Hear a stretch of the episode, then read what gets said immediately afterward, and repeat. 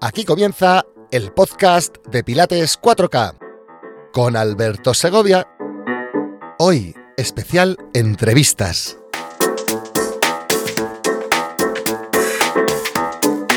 Capítulo 10. Entrevista con Manuel Alcázar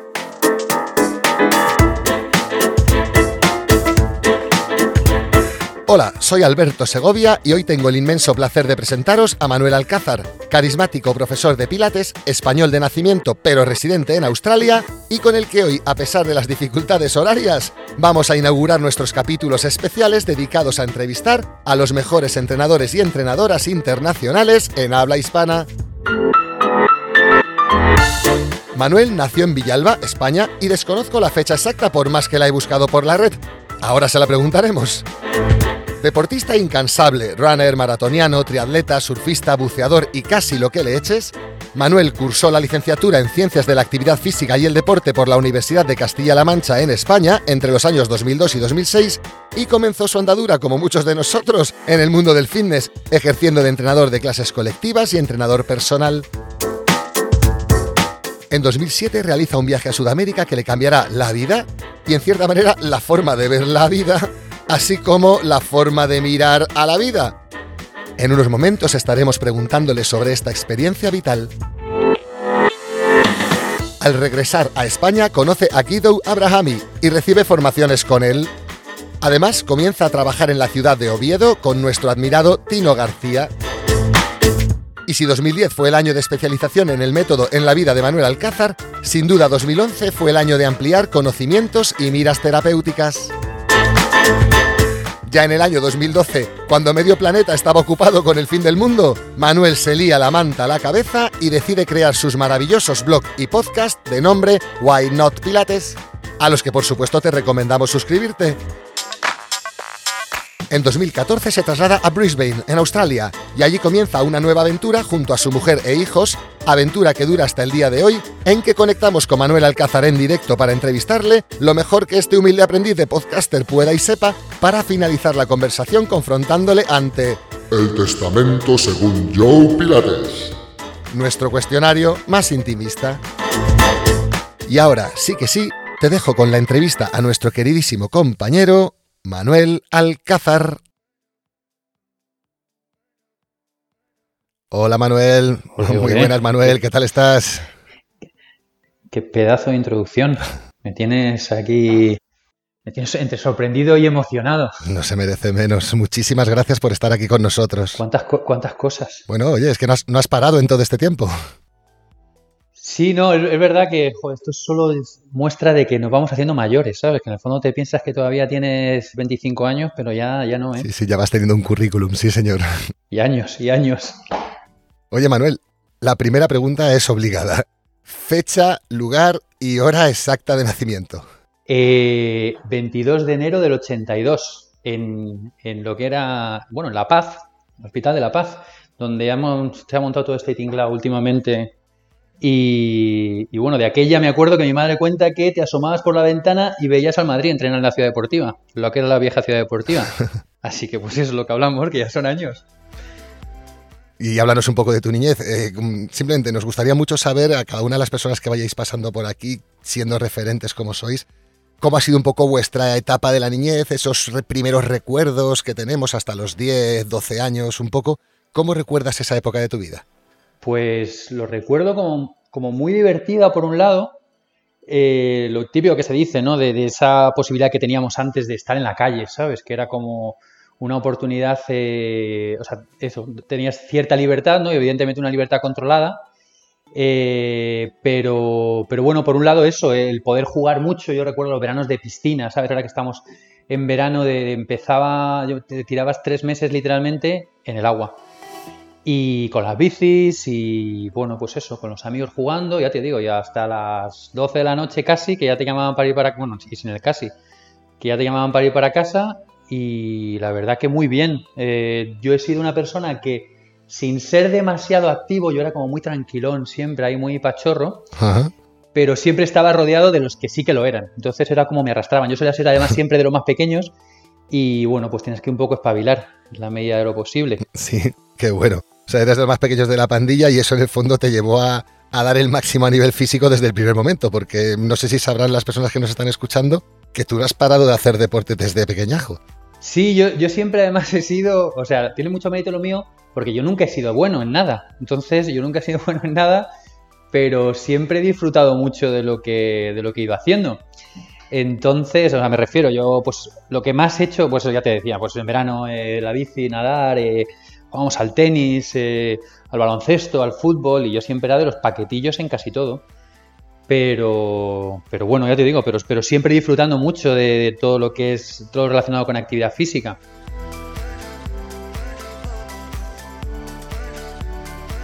Hay una cosa que te quería preguntar, porque todo esto que me está hablando de la niñez, tu, tu, afición al deporte desde pequeñajo, un poco lo que me dices, que desde siempre has tenido que ir un poco adelantado porque tu grupo de amigos era mayor, y lo quiero sumar a todo lo que has tenido de experiencia en el método Pilates durante todos estos años, Quizá tienes un bagaje importante, tanto a nivel profesional como a nivel humano, para poder responderme a esta pregunta. A ver, a ver.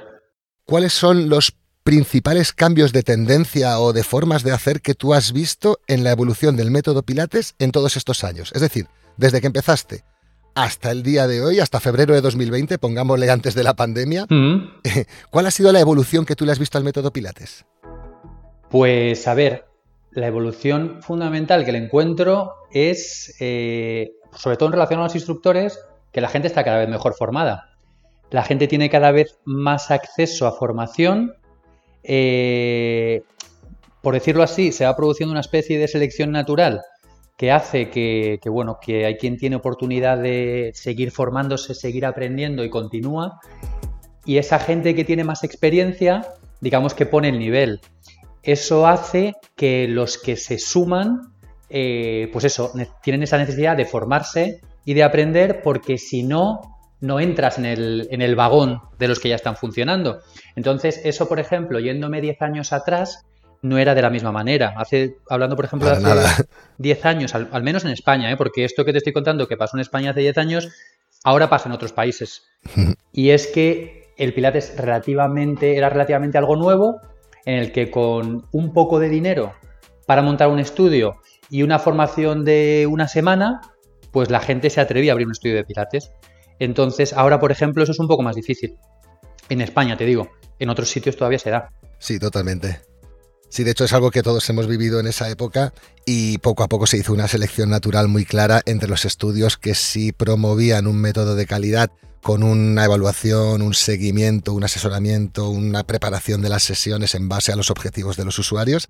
Y lo que dices tú, desde centros que había de un poco autoempleo hasta centros que quizá valoraban más la parte mercantil que la parte de entrega al usuario y poco a poco han ido cerrando. Claro, claro, incluso también te diría que una cosa que lo ha hecho mucho evolucionar y mejorar es el interés de la fisioterapia por el método Pilates. Qué bueno. Porque en cierto modo eso le ha dado una perspectiva un poco más, eso, de, no diría de, enfoque rehabilitación, sino de, de enfoque sobre todo de post-rehabilitación y, eso, y, de una, desde un punto de vista terapéutico, a los que no somos, eh, a los que no somos sanitarios, también nos ha ayudado a, mejorar nuestro, nuestro enfoque en relación a la actividad y en relación al trato con el, con el cliente.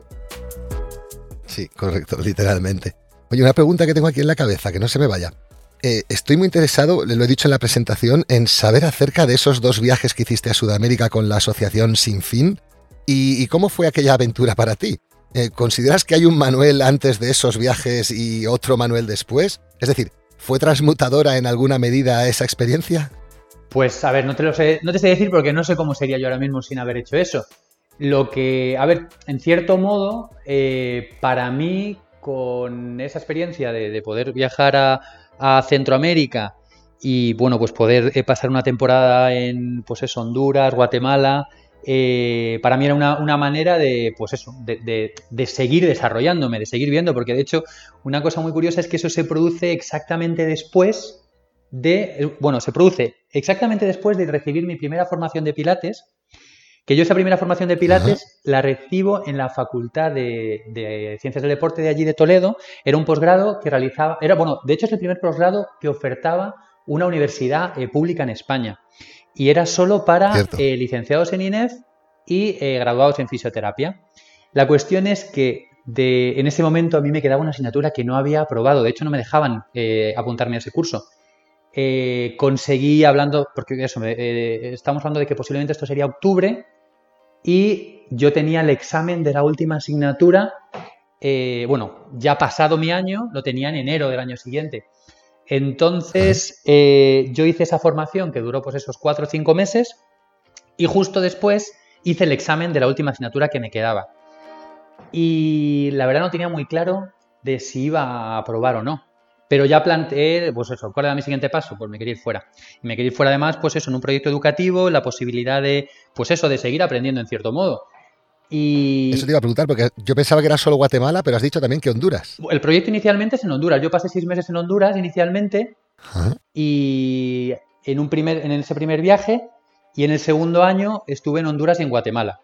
Eh, era muy interesante porque, bueno, en Honduras era, eh, eran comunidades pues alejadas de lo que serían grandes ciudades, ¿no? Que quedan en zonas de montaña donde la educación termina a los 11 años y una educación pues de muy dudosa calidad. Entonces, eh, digamos que existe una especie de programa de educación a distancia que eh, implementaba la asociación con la que yo trabajaba. Entonces, digamos que se encargaban de acceder a esas comunidades, de iniciar un grupo, de detectar un posible líder de la comunidad, una persona un poco más formada que pudiera encargarse de, en cierto modo, liderar ese grupo de, para, que la, para que la educación secundaria pudiera darse. Entonces nosotros llegábamos, abríamos el grupo, detectábamos la persona, intentábamos que ellos mismos le dieran continuidad. Entonces, inicialmente como proyecto era muy atractivo. Y en Guatemala también era muy interesante porque era una escuela, bueno, ya sabéis que en Guatemala hay muchos grupos étnicos diferentes, que igual, de zonas alejadas, donde esos niños tienen un, un índice muy alto de fracaso escolar, porque igual cuando pasan a educación secundaria, toda la educación es en español y muchos de ellos no son hispanohablantes. Entonces, esta era una escuela mixta que Chi, que era de la región, vamos, el, grupo étnico de, estas, de, la zona donde yo estaba, y español. Entonces empezaban a dar unas clases en español y seguían con. Entonces, bueno, era muy interesante porque veías, pues eso, un poco cuál era su cultura, cuál era su tradición y les ayudabas con en algunas actividades a, a, empezar. Entonces, en este caso, era una escuela que donde los niños salían graduados y ya muchos de ellos tenían la posibilidad de, seguir estudiando más tarde. Entonces, bueno, respondiendo un poco a tu pregunta, eh, pues eso me ayudó a, ver otras realidades, a entender otras realidades. Pero también muchas veces yo pienso que este tipo de viajes o este tipo de eh, eventos están un poco sobrevalorados, ¿no? Que al final hay gente que no necesita salir ni irse muy lejos para darse cuenta de determinadas cosas. No, desde luego, desde luego. Pero es verdad que también, un poco por lo que contabas y bueno, sobre todo por un poquito investigando en internet a, lo que has hecho en tu vida, la asociación Sin Fin, si de alguna manera mm, tenía unos valores muy claros en aquella época. Creo de hecho que sigue funcionando, ¿verdad? Es una asociación que sigue funcionando actualmente. Sí, está la cosa un poco ya con el agua al cuello porque con la situación actual y demás, pero bueno, Ahí... Es que esto te iba a comentar, porque realmente veo que no es, eh, entiéndeme, no es Médicos Sin Fronteras o Manos Unidas, realmente asociaciones pequeñitas requieren de un capital humano muy valioso, muchas veces no remunerado. No, bueno, incluso estar, dispuesto, perdona que te interrumpo, estar dispuesto a gastar. O sea, tú te, tú te, gastas tu dinero en, realizar esto. Esto me refiero. Eh, entonces, pero ya te digo, pero pagado de sobra como experiencia y como posibilidad de, conocer gente, de, ya te digo, de conocer otras realidades. Yo me acuerdo que a la vuelta alguien me contaba, eh, bueno, ¿y has hecho algo de pilates allí?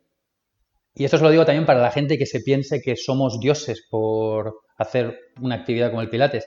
Ahí el Pilates no, vale nada, vale cero. ¿Por qué? Porque las necesidades son otras. Exacto. Entonces, eh, es importante entender que, pues eso, que de pronto tú llegas a un sitio donde lo que se supone que tú, eh, tú sabes y, sirve, sirve en tu contexto. Lo sacas de contexto y evidentemente la actividad física tiene mucha utilidad. Eh, si, la, si le cambias un poco el contexto allí, pero en cierto modo, eh, pues eso, es, está descontextualizada. Que bueno, es, que, es que son muy diferentes, realmente son dos mundos, aunque bueno, hablaríamos del primero y el segundo, pero es que hay muchísima diferencia realmente. No, es que además aquello era el tercero, ¿sabes? Es que si, si, O sea, yo he conocido otras realidades en ese mismo país, pero en este caso, en el tipo de contexto en el que estábamos, eh, ya te digo, yo, a mí me costaba mucho explicarles a lo que me, a lo que me dedicaba porque, porque tenía muy poco sentido y porque casi hasta me daba vergüenza. no entendían que la gente tuviese tiempo para hacer eso, ¿no? Claro, claro, claro. Así que, pero bueno, todo esto sin perder la, importancia de la, de la actividad física y de la educación física que estuvimos desarrollando allí, pero evidentemente en otro contexto y en una situación y condiciones diferentes. Claro, totalmente. Totalmente, qué pasada. Qué pasada. La verdad es que de alguna manera son de esos viajes que yo, que soy un hombre no de mundo, mm, he salido muy poco de mi país y muy poco de mi ciudad, eh, siempre admiro. ¿eh? O sea, quizá otras personas que estén más acostumbradas lo normalizan, pero me parecen apuestas eh, importantes desde un punto de vista vital y que de alguna manera siempre remuneran, aunque sea también a nivel vital. Y era un poco por donde te quería preguntar. Porque de luego, aparte de estos dos viajes en Sudamérica, sí que por lo que he estado investigando, en todo ese bagaje hay una constante que es que eres un, como se dice aquí en España, un culo inquieto. No paras. Sí. Literalmente. Sí, bueno, a mí es que a mí el mundo me gusta mucho. Entonces, eh, viajo mucho menos de lo que, de lo que me gustaría. Y, tengo también esta tendencia a que, a que la monotonía, por decirlo así, ¿no? la, rutina de manera continua, me, me aburre un poco. Entonces tengo siempre esa necesidad de pues, buscar otras cositas, de, buscar otras maneras. Y ya te digo, y sobre todo porque es que la vida es muy corta, hay muchos países, hay muchas realidades y hay muchos contextos. Y yo si pudiera y tuviera eh, pues las posibilidades para hacerlo, me, gustaría conocer todas ellas. Entonces, pero bueno, vamos abarcando lo que vamos pudiendo. ¿Volverás a España o de momento no? Pues ahora está muy difícil, la verdad. Ahora está, está muy, ¿qué te voy a contar a ti? Pero, pero me encantaría, ¿sabes? Yo, por ejemplo, otra cosa que también me, yo me retuerzo en la silla cuando escucho a los propios españoles hablar tan mal de España, ¿sabes? Hablar con ese desprecio eh, que yo digo, joder, qué, pena, ¿no? Porque que tenga que escuchar bien, de, eh, hablar bien de España a australianos, ¿sabes? A gente de aquí que me dicen, Buah, estuve en España, qué maravilla, la gente, qué, qué país, qué el clima, eh, pues eso, la, cultura, eh, digo, pues sí, pues posiblemente cosas que allí no valoramos, es lo que tenemos.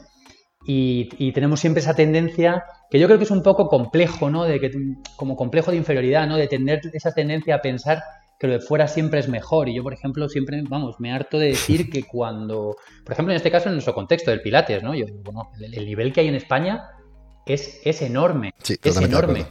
Y, no hace mucho, eh, pues eso, en una conferencia que, que ha organizado Rafa Humanes y demás, hablando con él, y yo le decía, decía, no, porque vienen de Estados Unidos, hasta no sé cuánto, y les digo, bueno, que muchas veces está muy bien que haya gente de todos los países para que nos demos cuenta del nivel que tenemos.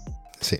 Entonces, que el nivel que hay en España es muy alto y a todos los niveles, ¿sabes? Eh, ya te digo, tenemos, yo, yo aprecio continuamente eh, connotaciones negativas en muchas cosas de las que se dicen, pero además una cosa muy curiosa que escuché en un artículo que escribía un australiano hace poco, ¿no?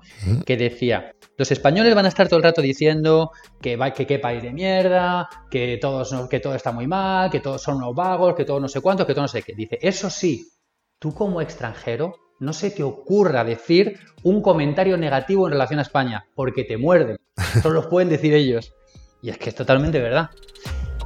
Totalmente verdad, totalmente verdad. De hecho, cuando estabas hablando a mí me recordaba a una frase, no, no sé de qué capitán inglés creo recordar que era, que decía que los seres más fuertes, los seres más poderosos de la Tierra eran los españoles porque llevaban siglos intentando destruirse y aún no lo habían conseguido.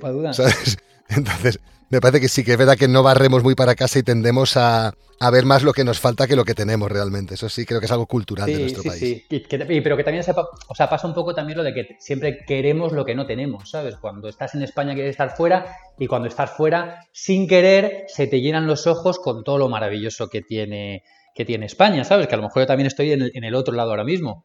Pero vamos, eh, claro, también la suerte es que lo que es la bomba ya es España de vacaciones. Entonces, claro, yo cuando voy a España, que voy de vacaciones, ya es la maravilla. Así que... Te estaba escuchando, estaba pensando en todos los oyentes que tenemos en Hispanoamérica. Eh, decirte a ti, oyente de Hispanoamérica, que si es tu caso, escríbenos al podcast, escríbenos a podcast.pilates4k.com y coméntanos lo que quieras comentar a este respecto, porque tu país seguro que también tiene sus particularidades que nos interesaría conocer para globalizar más esta comunidad que estamos creando entre todos. Sí, porque además, por, lo que yo, por lo que yo conozco y tengo escuchado eso de, otros compañeros de Latinoamérica, lo, precisamente lo que estaba hablando anteriormente creo que es una cosa muy latina, ¿sabes? La de, la de estar todo el rato dándonos latigazos por las cosas malas que tenemos y tender a sobrevalorar otras cosas que, bueno, que, al final acabas aprendiendo que, que, cada cosa tiene sus partes buenas, su parte mala y al final esto va de saber aprovechar lo bueno y bueno, y no ignorar lo negativo, pero saber lidiar con ello. Sí, totalmente. Ahora que nos estamos mojando, eh, te, voy a pedir que te mojes un poco más, ¿vale? Eh, pero ya involucrándonos en lo que es el método Pilates otra vez. Eh, una vez más, apelando un poco a tu saber hacer, a tus años de experiencia, a tu bagaje en ver diferentes métodos Pilates en diferentes lugares del planeta, si tuvieses que evaluar la técnica, o sea, la técnica de ejecución de todas las personas que en habla hispana comparten contenidos en diferentes redes sociales, en diferentes plataformas de visionado de vídeos, ¿quién es para ti la persona top? O sea, ¿quién tiene tan bien integrado el método en sus movimientos que podamos seguir su ejemplo con absoluta calma? Pues es que, es que el problema es que para, para contestarte esta pregunta te la tengo que desmontar del todo. Empieza, no hay problema. Y, y es, que, es que para mí la calidad de movimiento... A ver, voy a decir una cosa y luego voy a volver para atrás, porque, porque lo que te iba a decir es, para mí la calidad de movimiento no vale nada. Y, si te digo esto, es lo que vale es la calidad de tu movimiento, la calidad del movimiento de mi madre, la calidad del movimiento de mi hija, la calidad del movimiento de, una bailarina. O sea, al final es, hay que valorar cada persona en base a sus posibilidades, en base a sus experiencias previas. Y entonces, si lo que hablamos es de moverse bonito, tú acude a cualquier bailarín. Y es que yo muchas veces... Claro, más que bonito. Sí, dime te, pediría si sabes de alguien que de alguna manera tú sabes, tú sientes que tiene integrado el método en sus movimientos. Porque todos estamos de acuerdo en que imbricar los seis principios a la vez eh, en el tiempo y en el espacio no es nada fácil, es casi una meditación en el momento presente.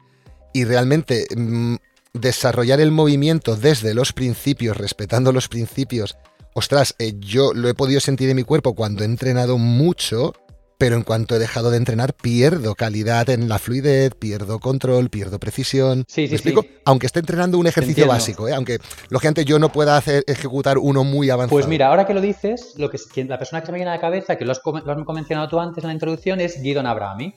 Guidon es una persona que cuando yo me formaba con él podía tener, es que además el cabrón, ese sí que no lo decía, perdón. Sí, sí, sí, perdón. Eh, podía tener 75-80 años de aquella muy fácilmente y tú le veías antes de las formaciones, el tío cogía y ya estaba ahí calentando, pu, pu, pu, moviéndose, tal, no sé qué. Y, y, precisamente eso que estabas expresando tú es lo que se me viene a la cabeza cuando él se movía, incluso haciendo cosas muy sencillas, cosas muy simples, pero, pero eso. Y evidentemente es una persona que viene de la danza, eh, formada en método Alexander, eh, pero que es un tío que, que tú le veías y decías, qué maravilla, qué, qué, gusto, cómo se mueve, ¿sabes? Yo, eso, yo quiero ser de mayor, quiero ser como él. Entonces.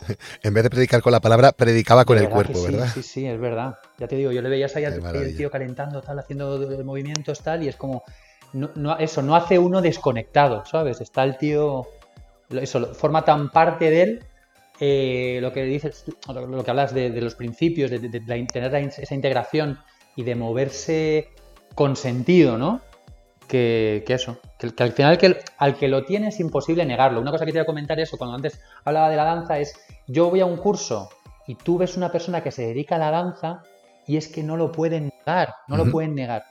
Porque es que tú les ves sentados y se sientan hasta bonitos. Se les ve. Toman apuntes hasta bonitos, ¿sabes? Y dices, qué maravilla.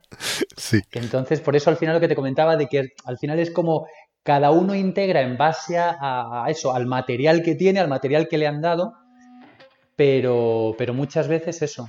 Sí que es verdad que eso, es en personas muy concretas. Y en cambio, siguiendo el ejemplo de la bailarina o el bailarín, eh, lo que decíamos, ¿no? No hace falta que el nivel sea muy alto o muy bajo para valorar lo que es una buena técnica o no. Porque muchas veces bailarines pudiendo ejecutar con facilidad en movimientos de un protocolo mm. muy avanzado, eh, en, movimientos mucho más intermedios o mucho más básicos pierden centralización, por ejemplo. O sea, es muy habitual que el bailarín acostumbrado a la amplitud, en muchos momentos de esa amplitud pierde centralización. Y es algo bonito de ver, cómo les tienes que regresar a ejercicios más básicos para que realmente precisen el método. Mira, yo recuerdo una de las primeras personas también con las que me formé, Horacio Arias, que, eh, solía hacer muchas formaciones en León hace ya años, y yo me acuerdo que hablando con él decía, yo que vengo de la danza, recuerdo al principio que cuando me comentaban, eh, pues eso, me enseñaban un ejercicio, yo simplemente, claro, ellos están acostumbrados a, ellos miran y copian, miran y copian, entonces era como, este ejercicio me sale, este ejercicio me sale. A ellos les da igual que sea repertorio intermedio, avanzado, son capaces de ejecutar todo. Eso es. Otra cosa es que, que seas capaz de ejecutarlo no significa que en cierto modo entiendas lo que estás buscando. Entonces, si no entiendes eso que estás buscando con el movimiento, es todavía mucho más difícil que seas capaz de transmitirlo. Y el problema que muchas veces tienen personas que se dedican a la danza es que ellos han aprendido de niños esto. Entonces, es muy difícil transmitírselo a un adulto que aprende de manera totalmente diferente. Y yo, desde mi punto de vista, es una ventaja que hemos tenido los que no nos movemos muy bien o los que hemos tenido que aprender a movernos a lo largo del tiempo, porque hemos tenido que pasar por ese proceso de eso, distintos niveles de competencia, que es lo que nos facilita que tú puedas enseñar a una persona que no está familiarizada con el movimiento a moverse. Sí, totalmente, totalmente. Si preguntarte, eh, si tuvieses que trazar, porque ahora estamos hablando un poco de Guidon, estamos hablando de, antepasados, si tuvieses que trazar tu árbol genealógico hasta Joe Pilates, hmm. ¿Cuál dirías que sería tu rama? ¿Te consideras más de la rama de Guidon y por tanto heredero de la vertiente de Alan Herman? ¿O te consideras más de la rama de Romana Krizanowska, por ejemplo? Cuéntanos. Pues es que no te sabría decir, la verdad. Es que, a ver, yo si te soy sincero, eh, soy muy poco mitómano, por decirlo así, de manera que, al final, ya te digo, es, muy importante entender de dónde viene el método eh, pero tan importante como entender de dónde viene y entender las raíces es ser capaz de contextualizarlo, ¿no? Entonces, eh, respondiendo a lo que me dices, eh, mi, punto de partida no es muy clásico. Más guidón. Entonces, precisamente porque, porque, claro, yo no me formé directamente en Pilates, por decirlo así, yo ya tenía una especie de, bueno, pues formación previa, conocimientos previos, que hacían, yo por ejemplo, yo recuerdo que siempre lo que decía, y es una cosa que a día de hoy mantengo, es que la única razón por la que yo utilizaba el Pilates es porque era la mejor manera que conocía de enseñar y eh, practicar el movimiento, pero sobre todo de enseñarlo a gente, ya te digo, que, no está muy familiarizada con ello. Eh, pero para mí no es un fin, sino es un medio. Y si yo encuentro una manera mejor de enseñar, yo, yo me prostituyo rápido, ¿sabes? Yo me cambio. Totalmente de acuerdo. Porque al final eh, yo siempre digo que yo eh, sí que respeto mucho los orígenes y dónde viene y valoro mucho la figura de Joseph Pilates y la gente que viene detrás como eso, como transmisores de, una... De eso, de fomentar el movimiento, de fomentar la actividad física, fomentar el ejercicio, pero yo no les debo nada. Sea, yo a quien debo es a mis clientes. Entonces, yo nunca voy a hacer nada por mantener un legado o por, o por tratar de seguir lo que alguien dice que es el camino, sino yo lo que voy a hacer es ir cogiendo de aquí, de aquí, de aquí, de allá, para, para realmente, eh, porque yo a quien me debo realmente es a mis clientes. Entonces, por eso en el fondo tampoco te sabría decir si sigo una línea muy clara. Yo creo que también, pues eso, a lo largo de los años va siguiendo como diferentes perspectivas, pero ya te digo, el yo tener un enfoque bastante global de principio, porque incluso esa primera formación que hice, yo recuerdo que había como instructores de distintas escuelas, de aquella no había tantas escuelas, pero de pronto venía alguien de Stott, de pronto te venía alguien de Polestar, de pronto te venía alguien que era totalmente diferente y hacía método Franklin, de pronto te venía alguien que hacía Feldenkrais, y, pero todos ellos lo integraban en Pilates. Entonces, ¿qué ocurre? Que si a mí me hablas de Pilates clásico, yo estoy un poco fuera, ¿sabes? No, de hecho, no te sabría casi ni decir eh, de los elders, quién es para mí el... Es que no tengo ni idea. O sea, no esa parte no la tengo muy trabajada. Sí, no, sobre todo la pregunta te la llevaba, pero es verdad que ya lo has respondido. Eh, por las diferencias filosóficas ante el movimiento. No es lo mismo un movimiento que mm, recibes de una persona enfocada a la fisioterapia que una persona enfocada al ballet o que una persona enfocada a, a las ventas y a ganar dinero ¿Me explico? Entonces, claro, como el método se fue expandiendo en su origen por psicologías tan diferentes, lógicamente ha dado lugar a, ramas diferentes del método. Esto es comparable con el yoga en cierta manera. Entonces, mm, en Pilates creo que ha pasado un poco esto y sí por ahí te quería preguntar un poco para que los demás podamos intuir que podemos eh, eh, absorber de Manuel Alcázar. Es decir, vamos a encontrarnos un Manuel muy exigente con, con, los mm, detalles de la técnica, vamos a encontrarnos un Manuel que va a buscar más que yo disfrute de la experiencia, vamos a encontrarnos un Manuel que va enfocado a resultados, aunque para ello a lo mejor utilice movimientos o situaciones que no son propias del método Pilates. Intuyo que tú vas más por un poco por esta última parte contemporánea de intentar aunar conocimientos en base a conseguir resultados. Claro, yo sobre todo ya te digo, por mi formación, yo soy educador físico deportivo. Entonces, yo, mi objetivo principal es educar a la persona, educarla en el movimiento e instruirla en, mejorar su, manera de, moverse. ¿no? Entonces, yo, por ejemplo, una cosa que yo siempre digo a mis alumnos es, yo no quiero que seas muy bueno haciendo un 100, no me preocupa. No quiero que seas muy bueno haciendo un single leg stretch, me da igual no quiero que seas muy bueno haciendo un knee stretch en el reformer, no, o sea, no me importa. Yo quiero que seas muy bueno subiendo escaleras y bajándolas. Yo quiero que seas muy bueno cargando las bolsas de la compra. Yo quiero que seas muy bueno levantándote de la cama y volviéndote a acostar. O si juegas al fútbol, yo quiero que seas muy bueno golpeando el balón. O si eres atleta, yo quiero que seas muy bueno eh, eh, con tener una técnica de carrera más eficiente. Entonces, para mí, la técnica específica del Pilates es casi una consecuencia, es algo que tú vas a adquirir. Tú vas a adquirir en la medida en que vas entendiendo cómo tu cuerpo se mueve. Lo, como te decía antes, al final los ejercicios son herramientas.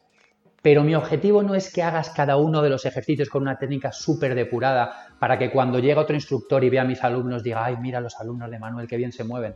De hecho, yo muchas veces lo digo, que si había, había mucha gente que cuando ve mis clases dicen, pero este tío, ¿qué está haciendo? Pues es que para mí eh, ya te digo, el, método Pilates es la raíz y la base de mi trabajo, pero no, pero no en exclusiva. Entonces, eh, yo para mí, lo, mira, yo suelo decir que yo cuando empiezo una clase con un alumno tengo tres objetivos. El primero, y te diría casi el más importante, es que se lo pasen bien, que tengan una experiencia positiva de movimiento. ¿Por qué? Porque si mi alumno se lo pasa bien, vuelve y yo vivo de mi Si vuelve, le puedo ayudar. Claro yo, vivo, pero aparte, pero de manera egoísta, yo vivo de mis alumnos y yo necesito que vuelvan, porque necesito que me paguen la clase de mañana. La de hoy ya me la han pagado. Yo quiero que me paguen la de mañana. La segunda, para mí, como profesional, es muy importante que aprenda, porque si aprende, lo entiende, y si lo entiende, lo ejecuta. Y si lo ejecuta, progresa. Entonces, y es, y es lo que comentabas tú antes, y ahí es donde se produce el proceso. Y luego, la última, que a pesar de no ser la más importante para mí posiblemente, sí que es la más importante para el alumno, es que se sienta, que tenga, que se sienta un poco mejor al final de la sesión de lo que se sentía al, al principio. O si no es así, que al menos haya experimentado un cambio. Porque si ha experimentado un cambio, eso supone que está en el camino. Si termina la clase exactamente igual que empezó, yo no he hecho bien mi trabajo o yo considero que no he hecho bien mi trabajo. Entonces, para mí eso es una cosa que es importante. Como los pequeños ladrillos construyen grandes edificios, ¿no? Claro, claro, claro. Porque, porque es lo que te digo, porque lo demás es entretener. Y, a pesar de que te digo que para mí es importante que mis alumnos eh, disfruten la sesión, disfrutar no siempre significa eh, estar de risa, ¿sabes? O estar de. Disfrutar significa, eh, pues eso, que cada, cada minuto de la sesión te hayan servido para, o sea, eso, para, estar concentrado, para estar pendiente de tu cuerpo, para, para entender que, para, para, entender lo que está pasando, para entender cuál fue la sesión anterior y dónde vas a ir a la siguiente. Que en el fondo son cosas que el alumno posiblemente no te lo pueda transmitir, pero está ahí, ¿sabes? Esto es como cuando, mira, lo hablábamos eh, antes o cuando tú, por ejemplo, escuchas, o me lo comentabas tú eh, hablando contigo el otro día, si tú escuchas un podcast que el sonido es malo, te incomoda y lo apagas y tú no puedes explicar cuál es la razón por la que lo has apagado. Pero, pero al final lo apagas. Entonces, ¿qué ocurre? Pues eso, con este tipo de sensaciones para los clientes, a lo mejor ellos no son capaces de distinguirla ni de decirte lo que ocurre, pero están ahí. Y por eso tenemos que cuidarlas. Y al final no vuelven. Claro. Eso es. Claro, claro. Y al final nos debemos. Y por ejemplo, yo, ellos, mira, me voy, me voy a cambiar de. O sea, me voy a salir un poco de lo que estamos hablando, pero yo es un poco una discrepancia que tengo de manera continua con los fisioterapeutas del estudio donde trabajo, ¿no? Y es que llega un momento en que nuestros trabajos, a pesar de ser muy complementarios, tienen objetivos muy diferentes. En el sentido de que para un fisioterapeuta que se dedica a, pues eso, a nivel de, al trabajo musculoesquelético, él está realizando bien su trabajo si consigue que con la menor cantidad de sesiones posibles tú mejoras, porque ellos lo que quieren es que tú te vayas y no necesites de ellos. Eso es. Pero en cierto modo, nuestro trabajo es diferente, porque nosotros lo que necesitamos es que esa persona que posiblemente eh, no ha realizado demasiada actividad física de manera habitual, o bueno, o busca en el Pilates eh, algo, un complemento para lo que ya está haciendo, nosotros necesitamos fidelizar, porque cuando tú fidelizas, creas adherencia al ejercicio. Y una parte muy importante de nosotros como instructores es crear esa adherencia para que la actividad física forma parte de la persona. Entonces, ahí es cuando se produce una especie de discrepancia y se ve de manera muy clara que somos complementarios porque nuestras funciones son diferentes. Y ahora que estamos hablando un poco de todo este panorama profesional amplísimo que compone el método Pilates, y teniendo en cuenta una tu bagaje, si tú tuvieras que agradecer a tres personas eh, tu carrera profesional en el mundo del Pilates, ¿qué tres nombres se te vienen primero a la cabeza? ¿Quiénes serían? Pues mira, en primer lugar sería eh, Vicky Timón, que Vicky Timón eh, es una instructora que lleva bueno, muchos años en esto. Muchísimos. Que ella fue la, persona que me dio la primera oportunidad de cuando yo no te... Le pasa un poco a Vicky lo que a mí, que no le gusta mucho estar en redes y, tienes que así que investigar para encontrarla, pero sí, sí, Vicky lleva muchísimos años. Claro, y, claro, por ejemplo, Vicky eh, fue la persona que me contrató cuando después, yo te, conté que hice una primera formación, después, eh, que fue la que te comentaba de la universidad, después pasé seis meses fuera, que fue cuando estuve en Centroamérica por primera vez, y cuando volví, Vicky me contrató, que de hecho ella bueno, ella era la directora de un gimnasio muy grande que habían de, aquella cuando intentaron hacer el gimnasio de 24 horas, que fue un fracaso. Fracaso absoluto. Era directora gimnasio. Entonces yo recuerdo que cuando yo le conté, mira Vicky, que dejo, porque bueno, mientras yo estudiaba, eh, pues eh, trabajaba ahí en el gimnasio, digo, mira, que voy a dejar esto porque me voy, me voy una temporada fuera. Y me dice, bueno, bueno, te voy a decir una cosa, pero por favor, que mantén el secreto. Yo también dejo el gimnasio porque voy a montar un estudio de pilates. Y me gustaría contar contigo cuando, cuando vuelvas. Claro, yo era el más pardillo del gimnasio, no tenía ni idea. Era, eh, ya te digo, el que estaba estudiando mientras tal. Y a mí, por ejemplo, en este caso me sorprendió mucho que ella quisiera contar conmigo.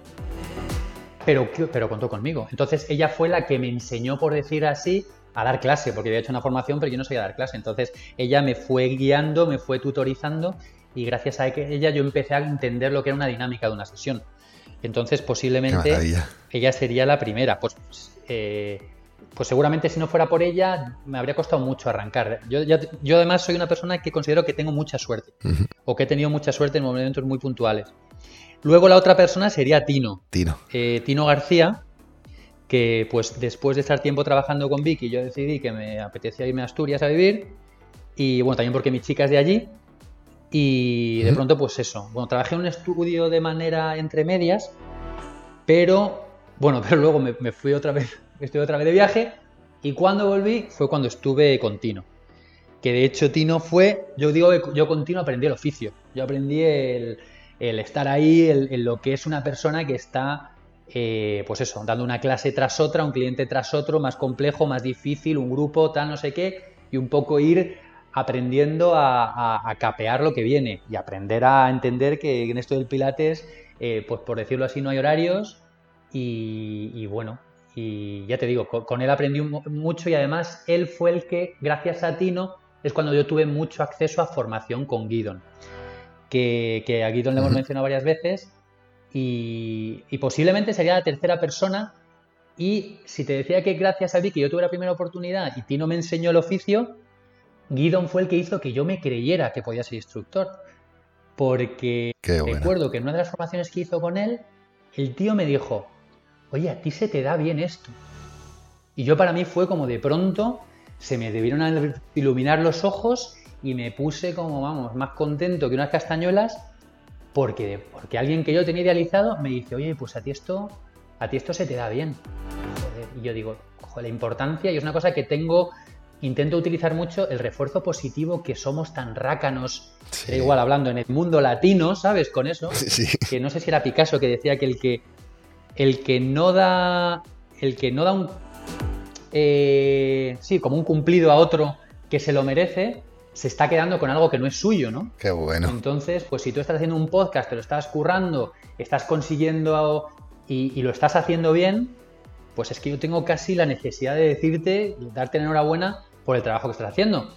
Porque en el fondo te lo mereces, ¿sabes? No porque. Entonces yo en ese sentido me encuentro con que Guido me dice eso y digo, ah, pero. Ah, pero que yo, yo, en realidad, se me da bien esto, según Guido. Pues si Guido dice eso, pues yo me lo creo. O sea, claro, claro. Pa'lante, Entonces yo en ese momento dije, pues en ese momento me lo creí. Yo me creí que yo era instructor de pilates. Y te estoy hablando que del primer momento hasta esto, a lo mejor pasaron tres o cuatro años. Pero, pero bueno, pero lo que hablamos. Pero, eh, pero ya se plantó la semillita. Claro, seis, siete años después. Y, vamos, de esa semillita que plantaron, porque plantó la semillita Vicky, luego siguió regando latino, al final el que le dio eh, fuerza al árbol fue Guidon.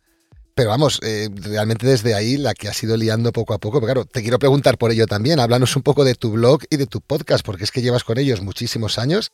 Los dos eh, se llaman Why Not Pilates, ¿cierto? Tanto el blog como el podcast.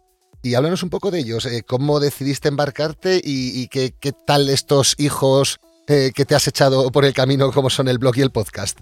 A ver, el blog nace en un momento concreto cuando, mira, de aquella cuando trabajaba con Tino, que en el que se dan dos circunstancias. Una, como te comentaba, yo tenía unos horarios un poco complicados, ¿no? Porque yo, de aquella, yo lo que ofrecía era de lunes a jueves, yo, trabajaba solo de lunes a jueves, pero mi disponibilidad era de 10 a 10, 10 de la mañana a 10 de la noche. Entonces, a lo largo de ese horario, méteme todas las clases que quieras. Entonces, claro, ¿eso que suponía? Pues que tenía dos clases de, por la mañana, luego, bueno, de, 10 a 10, no, de, 9 a 10. Tenía pues eso, dos clases, luego una hora libre, luego tres, luego otra libre, luego cuatro seguidas. Entonces, bueno, era un poco de barajuste, ¿no?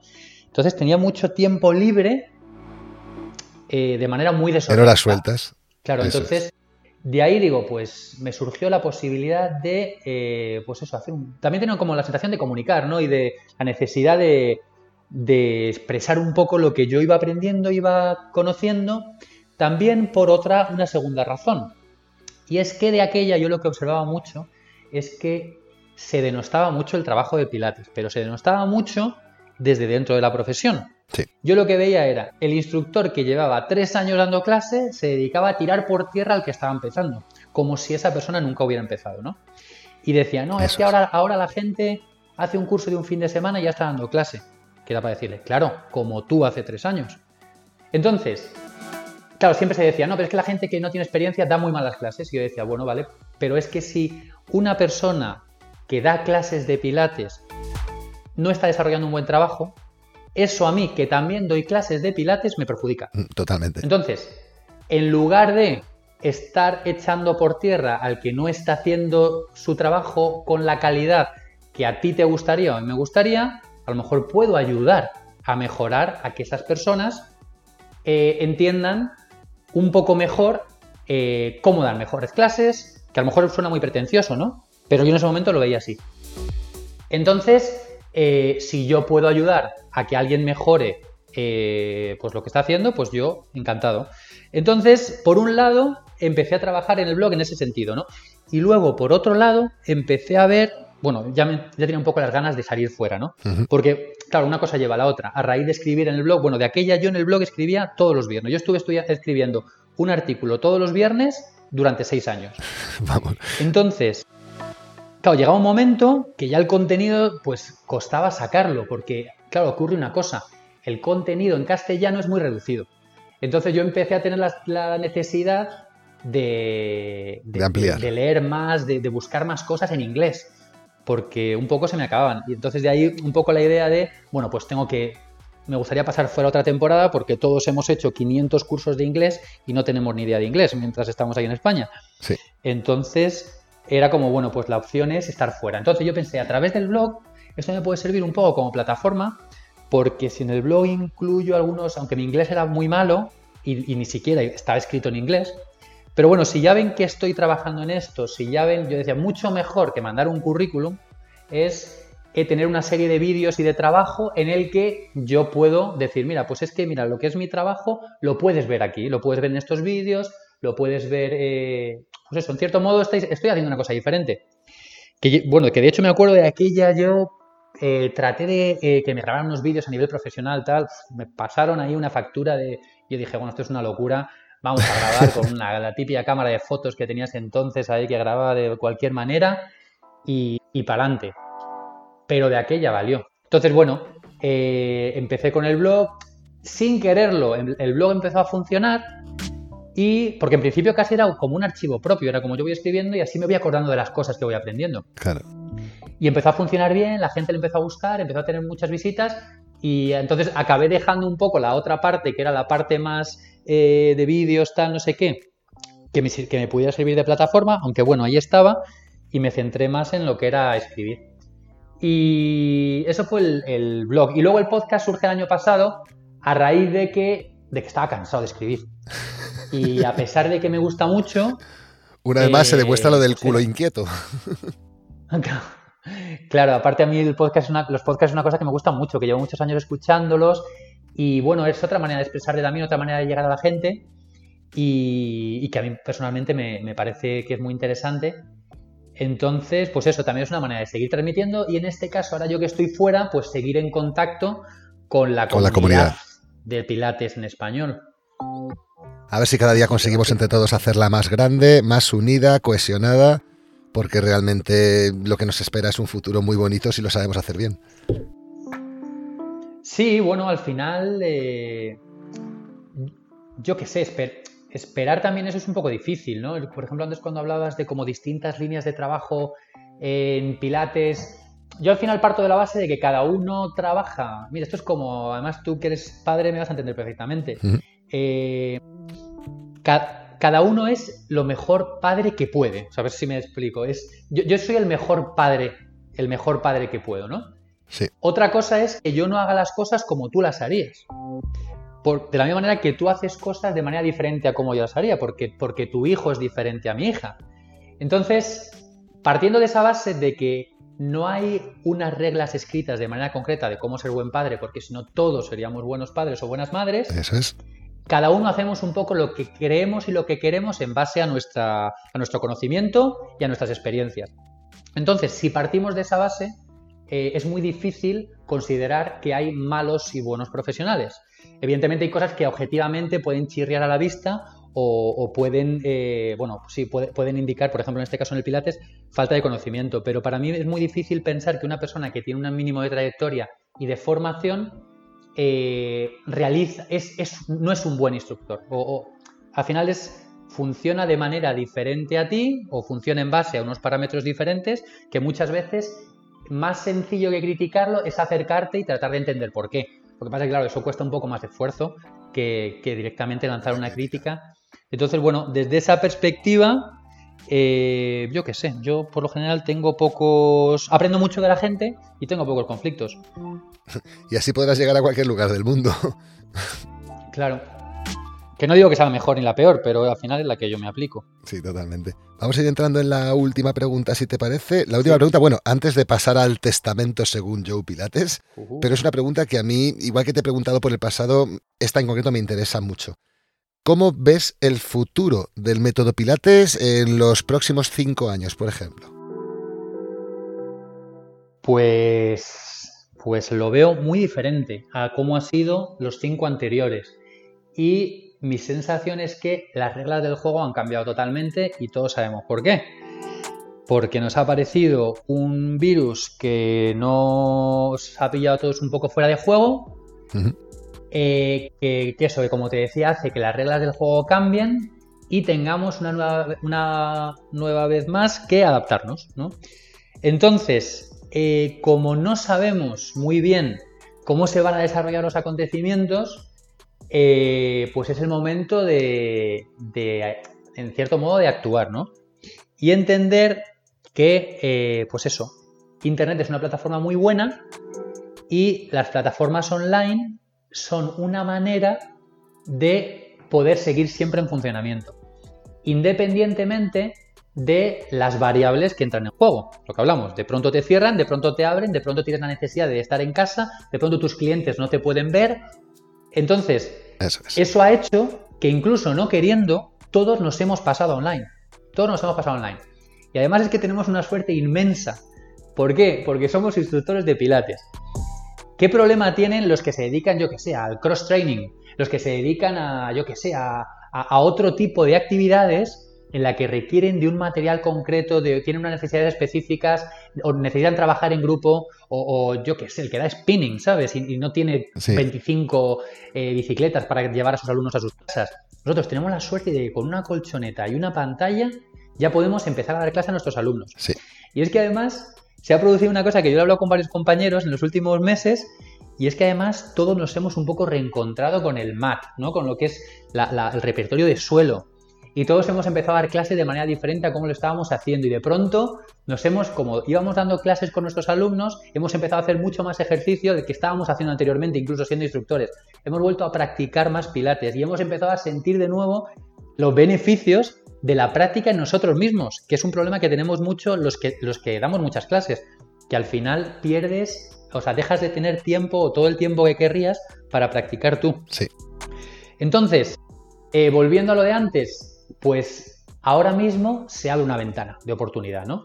Si decíamos antes que yo te contaba que cuando yo empezaba en Pilates, cualquier persona en España en los años 2000 y algo, abría un estudio y el estudio se le llenaba de gente y no necesitaba demasiado, pues eso no significa que ahora, tú, ahora porque des clases online se te va a llenar de gente, pero sí que existe una oportunidad. Existe una oportunidad en la que la gente que realiza un buen trabajo va a tener la oportunidad de trabajar online. Entonces, ¿trabajar online significa abandonar la parte presencial? Desde mi punto de vista, no. Yo, o sea, yo voy a intentar no abandonarla. Lo que sí que ocurre, como te decía antes, es que hay que ser flexibles, porque estamos en un entorno cambiante en el que no sabemos cómo van a ser las condiciones pasado mañana y tenemos que ser capaces de adaptarnos. Entonces, el uso de la tecnología nos da esa oportunidad de no quedarnos en nuestra casa solos dando clase a la pared sino que de pronto delante de la pared colocas una pantalla y ya tienes a gente delante en sus casas, delante de otra pantalla, que pueden seguir eh, moviéndose, que pueden seguir ejercitándose a pesar de estar en sus casas. Que lo que hablamos, que incluso es casi una responsabilidad que tenemos nosotros como instructores, es la de seguir haciendo que la gente se mueva, seguir facilitando a la gente la posibilidad de ejercitarse. Y a la vez, nosotros que somos profesionales de esto, pues tenemos la oportunidad de poder seguir viviendo de esto. O sea que si te he entendido bien, ves que el sector en los próximos años se polariza, por así decirlo, en tres patas. Por un lado, la pata del entrenamiento presencial que seguirá existiendo. Por otro lado, si te he entendido bien, la pata del entrenamiento online, creo que sostienes como muchos que llega para quedarse la parte online. Y según te he entendido, intuyo que también ves un modelo mixto, o sea, un modelo de eh, transición en el cual mitad de, de la monetización mensual pueda venir de un entorno físico, presencial, y la otra parte de un entorno online virtual. Mi sensación es que quien no esté, quien no se suba al carro online se va a quedar. Sí, se va a quedar. Estamos de acuerdo. Entonces, entonces bueno, lo que pasa es eso, se, abre, se abren posibilidades y evidentemente siempre va a tener más ventaja el que, el que tiene más experiencia, por decirlo así, el que tiene más conocimiento y el que arrastra más alumnos. Pero eso no supone que no existan otras posibilidades, porque aparte incluso una responsabilidad para los que llevamos tiempo dedicándonos a esto es establecer, por decirlo así, unos niveles de calidad o unos niveles de, de o sea, pues eso, de, de establecer lo que, cómo es el cómo es el trabajo que siempre hemos desarrollado en nuestros estudios. Entonces, ese trabajo que siempre has desarrollado de puertas para adentro, tienes la oportunidad de abrirlo, de abrirlo a más gente. Sí, me, lo habrás oído varias veces. Esa, justo esa misión de velar por la calidad, es la, la misión por la que nace Pilates 4K. Lo hemos tenido clarísimo desde el primer día eh, creemos que hay mucha gente que lo sabe hacer muy bien y hay que darles un soporte tecnológico para que puedan brillar en este océano o en este universo que es Internet. Pero es que además hemos visto mucha gente que tiene muchos seguidores y que tampoco realmente la calidad es algo que velaba especialmente. Entonces sí, ojalá eh, seamos una punta de lanza para conseguir esto. Claro, sí, es un poco lo que hablábamos antes, de que al final, en el momento en el que el Pilates surge y pues la gente necesitaba años a eh, un espacio concreto eh, para desarrollar las clases, de pronto empezó a haber competencia y ya no era solo el hecho de tener un espacio, sino que tenías que tener un espacio que fuera más acogedor, que tuviera unas, mejor, eh, unas mejores condiciones, que tuviera un cartel bonito en la entrada para que la gente se enterara. De pronto surge que la gente empieza a tener páginas web y entonces al final es en ese poco a poco ir eh, eso, reinventándonos, rediseñando la idea, tratando de, mejorar, pues nos vemos en estas circunstancias donde eh, al final eso llega un momento en que tan importante es eh, el qué, el qué haces, como el cómo lo haces.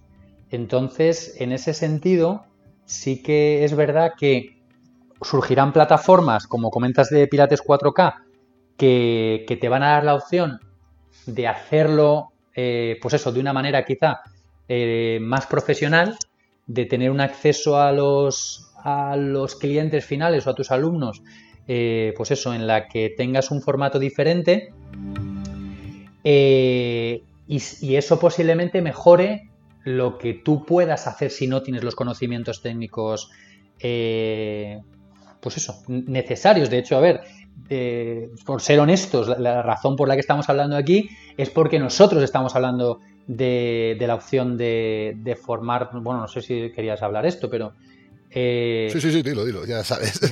Otra cosa no, pero sinceros somos todo lo que haga falta. Claro, de, eh, yo soy una persona interesada ahora mismo en, en mejorar las clases que he estado dando de Zoom, porque al final yo una cosa que he estado echando de menos es, pues eso, una mejor edición, una mejor eh, iluminación, un, mejor formato para, un, mejor paquete para mi regalo, decirlo así. Entonces. Eh, Como se dice aquí en España, vas a alucinar, nene, vas a alucinar. Claro, entonces, eh, pues eso, estas, estas opciones van a surgir y van a estar ahí.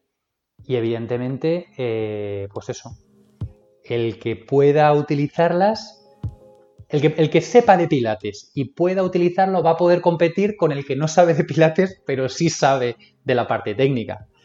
Entonces. Eso es, eso es. Se iguala, ¿eh? Se iguala. Realmente son vasos comunicantes. Antiguamente yo en las formaciones eh, utilizábamos mucho un símil, ¿no? Que era el, entrenador que llena la clase sin tener conocimientos versus el entrenador que tiene mucho conocimiento pero que no consigue llenar nunca la clase, ¿no? Claro. Y es que es verdad que la parte de carisma, liderazgo, eh, inteligencia emocional tiene vasos comunicantes con la parte técnica mm. y tú puedes ser el mejor técnico que si eres un sieso, si eres un aburrido, al final pues, te va a costar más llenar la clase, ¿no? Claro. Y es que verdad que ahora se une un vaso comunicante más que es el conocimiento tecnológico tanto en la grabación como en la edición, como en la iluminación, eh, sonido. Se nos abre un panorama que nunca habíamos estado atentos y que va a generar, va, a hacer la diferencia real entre unos contenidos y otros. Pero incluso además de eso, el, uso de las redes, el, estar, el estar presente en las redes, el ser capaz de transmitir de manera eh, adecuada el trabajo que realizas, eh, una serie de cosas que, eh, pues eso, hay gente que dice, es que esto es lo de siempre, es no, pero bueno, si para tener que ser instructor de pirates tengo que estar con las redes sociales, no sé qué, no sé cuántos, pues bienvenido al 2020 entonces, eh, quieras o no quieras, es así. claro, no, tienes por qué hacerlo. Buena suerte y si eres capaz de, eso, de, dejar esta parte online fuera y vivir de esto, pues ole, ole tú. Pero yo no, ya te digo, yo personalmente no lo voy a descartar. Sino todo lo contrario, lo voy a potenciar. Jo Manu, yo ahí la verdad es que me tiraría hablando contigo horas. Creo que la gente que nos está escuchando ya se da cuenta que tú y yo cada vez que nos llamamos decimos, vamos a llamarnos para 10 minutos y al final se nos va una hora, hora y media siempre. Pero sí, eh, voy viendo aquí un poco el marcador del tiempo que tenemos y se nos va agotando. ¿Te parece si pasamos al testamento según Joe Pilates? A por ello. ¿Te atreves? Seguro, seguro. Vamos a por ello. El testamento según Joe Pilates. Bueno, Manuel, pues aquí estamos ante el testamento de Joe Pilates. Preguntas más breves en las que puedes responder con sí y no, frases cortas, lo que te parezca, ¿de acuerdo? Venga. Primera pregunta. ¿De quién recibiste tu primera clase de Pilates? Háblanos un poco de él o de ella. cómo se llamaba y qué hizo bien para ayudarte a enamorarte un poco del método. ¿Quién fue la primera persona? Pues la primera persona fue Susana Aznar, que era profesora mía de la, de la facultad, en una actividad que se llamaba, creo recordar, actividad física y estilos de vida saludables. Qué bueno. Qué bueno. Segunda pregunta, ¿alguna manía o ritual antes de comenzar tus clases? Pues, pues a día de hoy lavarme las manos y o echarme gel de este sanitizer, ¿cómo, ¿cómo se llama? El gel este de... Sí, el hidroalcohólico llaman Eso, aquí. no sé hidroalcohol, cómo- eso. Esa, esa es mi última, mi última rutina. Esta pregunta me la propuso mi mujer porque mi mujer tiene más manías para entrar a la clase de pilates que Cristiano Ronaldo para entrar al campo, ¿sabes? Entonces... Tercera pregunta. ¿Tu comida favorita? Mi comida favorita, la tortilla de patata. Oh, buena respuesta. sí, señor. Cuarta pregunta. ¿Un defecto confesable? Un defecto confesable. Pues, a ver, a ver, a ver, déjame pensar. Eh, Ah, esto es, esto es de... Esto de no saber de tus defectos habla muy, muy, Psicoanálisis. habla muy mal de mí. Eh, pues posiblemente... Soy muy exigente. ¿Y tu mejor virtud? Mi mejor virtud... Bueno, es que igual te lo cambio por el... Por el Claro, porque eso, la exigencia también puede ser una virtud. Claro, claro. No, pero es que te voy a decir, la, la siguiente que te voy a decir también me sirve como virtud o como defecto. Venga, Es ser muy empático. bien, bien visto. Sí, sí, bien visto. E- Eres muy empático, yo doy fe de ello. Vamos a por la siguiente. Sexta pregunta. Un sueño que todavía no hayas cumplido. Eh, vivir en la playa. Pero le queda muy poco a eso. Ahí va. Yo pensaba que vivías en la playa, fíjate. ¿Qué va, tío? Estoy, estoy a puntito, a puntito. Ánimo, ánimo, que lo tenemos. Vamos a por la séptima. Séptima pregunta. Si pudieses conocer a Joe Pilates y realizarle una sola pregunta, ¿cuál sería? Sería si él considera que existe un método Pilates. Como tal, o lo podríamos llamar contrología, si él considera que existe un método llamado contrología. Bueno, que existe un método llamado contrología no me cabe ninguna duda. Pero si existe, si para él tendría sentido que existiera un método que se llamara método Pilates, sería, Muy buena, sería mi pregunta. muy buena pregunta. Octava pregunta. ¿Crees en Dios? Eh, no. O no en el Dios que. O no, o no, o no en el Dios que me enseñaron que tenía que creer. Ahí va la novena pregunta, exactamente. Tanto si respondiste que sí como si no a la anterior. Eh, dinos, por favor, tu opinión en unas pocas frases sobre qué es la vida, qué es la realidad, qué es esto en lo que estamos metidos. Pues es una oportunidad. Una oportunidad de, de disfrutar o de amargarse. Y al final lo mejor de todo es que es una elección. O sea, que estamos aquí para aprender. Estamos aquí para disfrutar. Para disfrutar. Ah, muy bien. Muy bueno. Décima y última pregunta según el testamento de Joe Pilates. ¿Qué te gustaría que pusiese en tu lápida? O dinos con una frase cómo te gustaría ser recordado. Joder, ¿qué decirte? Yo qué sé, a mí ser recordado. Buah, ahí me pillas. Eh, Pues uno más, uno más aquí en el agujero. Uno más aquí en el agujero, me la apunto. Muy bien, Manuel, pues con estas llegamos a la última pregunta del testamento según Joe Pilates. Y sí, para terminar la entrevista me gustaría darte todo el protagonismo para que puedas despedirte de nuestra audiencia como tú prefieras, diciendo aquello que te dé la real gana o aquello que sientas que es bueno incluir en este audio o lo que sea, vaya.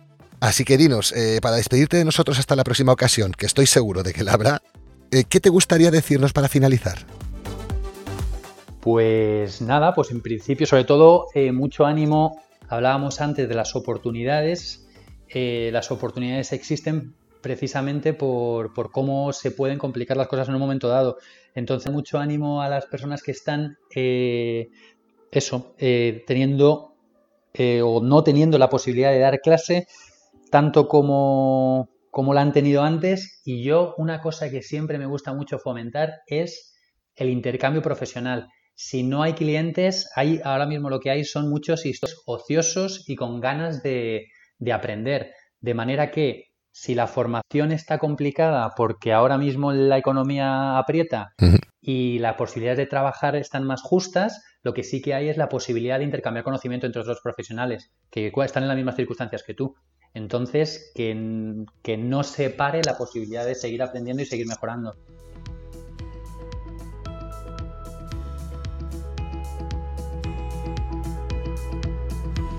Pues muy bien, Manuel Alcázar, muchísimas, muchísimas gracias por tu tiempo, de verdad. Placer. Eh, sí decirte que, pues ya sabes que aquí tienes un amigo, un servidor, un siervo, lo que tú necesites.